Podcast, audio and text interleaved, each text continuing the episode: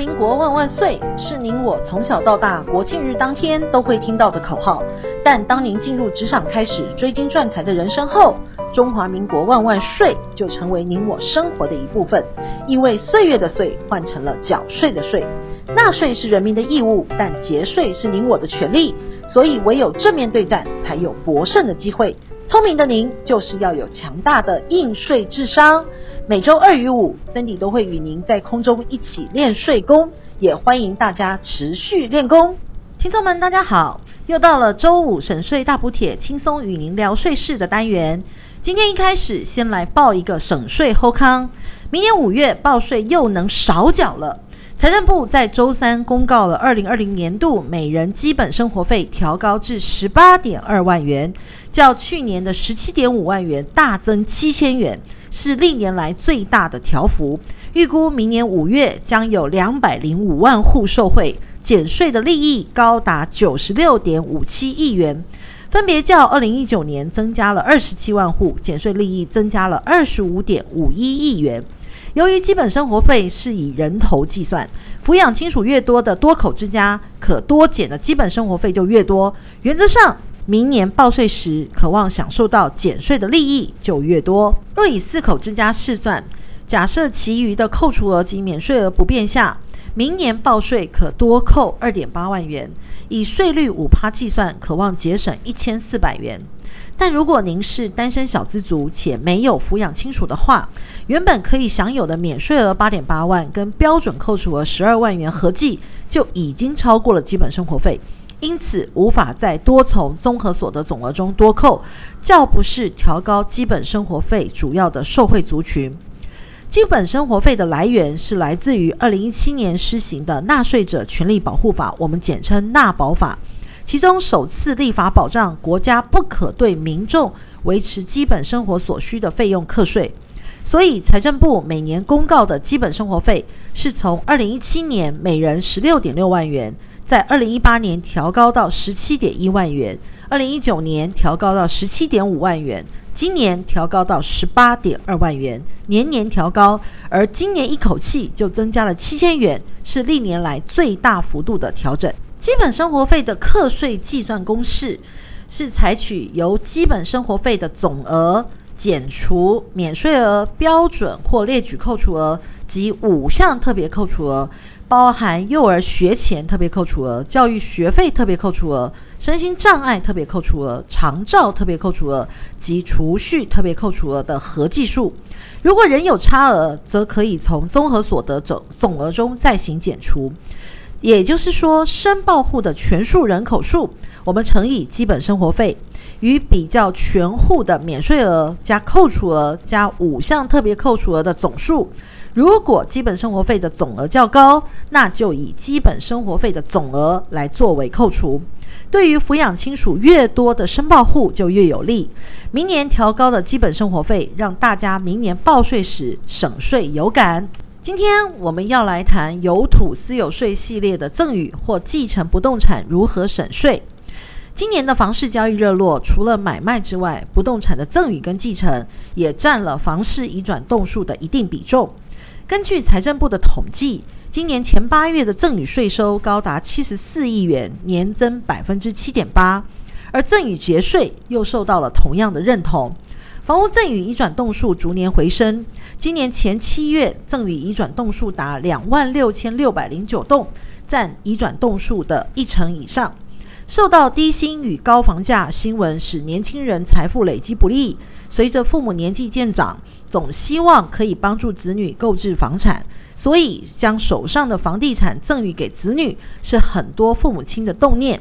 但不动产到底是赠与好还是继承好？首先要计算的是数学题，也就是要考虑到税负的成本。不动产的移转除了赠与税跟遗产税之外，生前赠与还有土地增值税及契税。但继承则不需要课征土地增值税及契税，所以一般来讲，继承会比生前赠与更划算一些。但是考虑到财产分配还有其他的各方因素考量，于生前移转不动产，到底怎么样可以移转方式最省税呢？以下我们来跟各位分别说明。首先说明不动产的赠与计算方式。土地是按照公告现值来计算，房屋则是按照评定现值计算。每年有两百二十万的免税额可以运用，超过的部分要课征赠与税，而赠与税率是采累进课税，税额在百分之十到百分之二十之间，采取三种税率：百分之十、百分之十五跟百分之二十。以下为您整理常见的五种赠与移转的方式。第一种情况，父母亲直接赠与不动产给子女，那需要负担什么样的税负呢？答案就是赠与税、土地增值税、契税、印花税。往后子女出售时，还要负担房地合一税、土增税以及印花税。如果父母赠与子女不动产时，向银行有申请贷款。在赠与房地产时，将贷款的负担也连同移转给子女来负担，也就是房子给子女，贷款也转给子女来缴交，且确实子女有缴交的所得能力，可依据《遗产赠与税法》第二十一条规定，赠与负有负担者由受赠人负担，可以自赠与总额中扣除，前提是受赠者要有还款及支付利息的能力。负有负担的赠与可以节省赠与税。一般房贷是以市价计算，而赠与房地产看的是公告现值及评定现值，所以贷款在子女有所得能力、可证明、可继续缴房贷的情况下，可以于计算赠与税时全额减除负有负担的部分，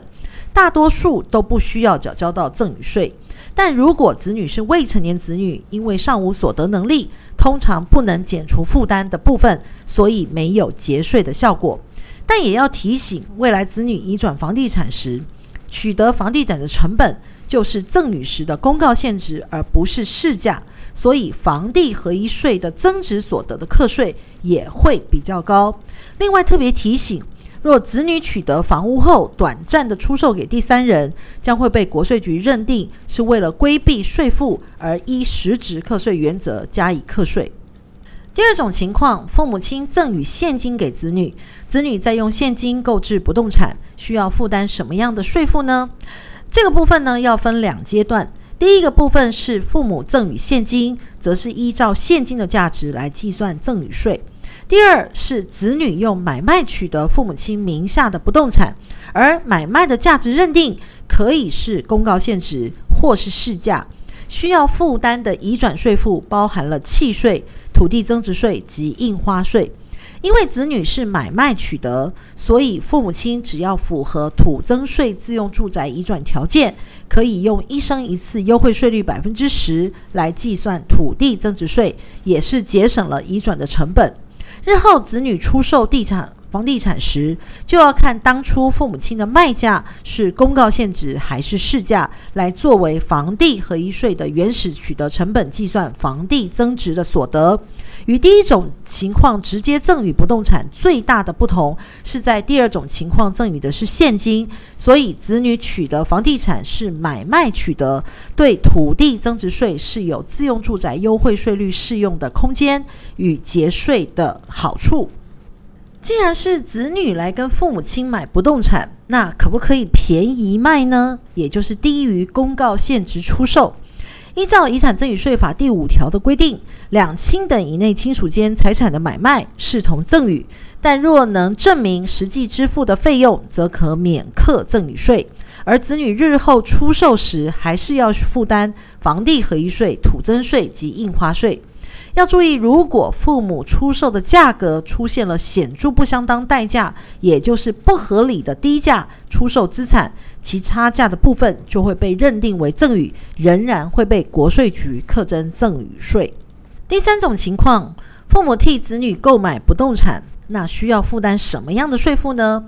如果父母亲为子女出资购买不动产，也就是父母亲将钱直接汇给建商或者是卖方，而房地直接登记在子女名下，这种情况是属于遗产赠与税法第五条之三，无偿为他人购置财产者，属于视同赠与的范围，仍要课征赠与税。而不动产如果是属于视同赠与的情况，还是以不动产的公告现值跟房屋的评定现值来计算赠与总额，课征赠与税。但是这种情况在期限内未申报赠与税的话，是在收到国税局赠与税申报通知的十天内补报，就不用连补带罚，所以可以等到国税局通知时再补报及缴税。最后，如果不想要提前移转，想留待继承，要缴的税负就只有遗产税。遗产税每人的免税额是一千两百万。另外，如果死亡时已有配偶，配偶的扣除额是四百九十三万元；子女的扣除额每人是五十万元。另外，还有丧葬费扣除额一百二十三万元。所以，四口之家的免税额及扣除额加总约有一千九百一十六万元。所以，遗产总额在一千九百万元以下，几乎课不到遗产税。因而，继承取得的土地是免征土地增值税的。所以，当日后卖出时，公告现值是从继承的时间开始起算。所以，不动产若持有时间较长，建议可以采用继承的方式，可以为您省下不少的土地增值税。若于继承时预计有将不动产移转给指定的家人或子女，则要透过遗嘱的方式来安排。下周的省税大补贴单元，我们再来仔细谈谈如何准备有效的遗嘱。现在用赠与或买卖移转房地的方式，可以依照自己的意志来移转给指定的家人，但担心丧失财产的掌控权，所以可以透过信托等方式来保有对房地的掌控权。而留待继承移转，只要事先做好规划，仍可将不动产移转给指定的家人或亲友，但需要准备的是遗产税的税源，以免因税而起纷争。不管是生前赠与或继承移转，都有其优缺点，所以听众们在移转之前要多加留意，并且精打细算所需要移转的税负跟成本。最后提醒，二零二零年只剩下最后十四天，赠与免税额两百二十万是一定要妥善利用的。您今年没有用完，国家也不会递延增加，所以大家可以善加利用。有土私有税，我们就谈到这边。下周五省税大补贴，我们空中再会。谢谢您的收听，再见。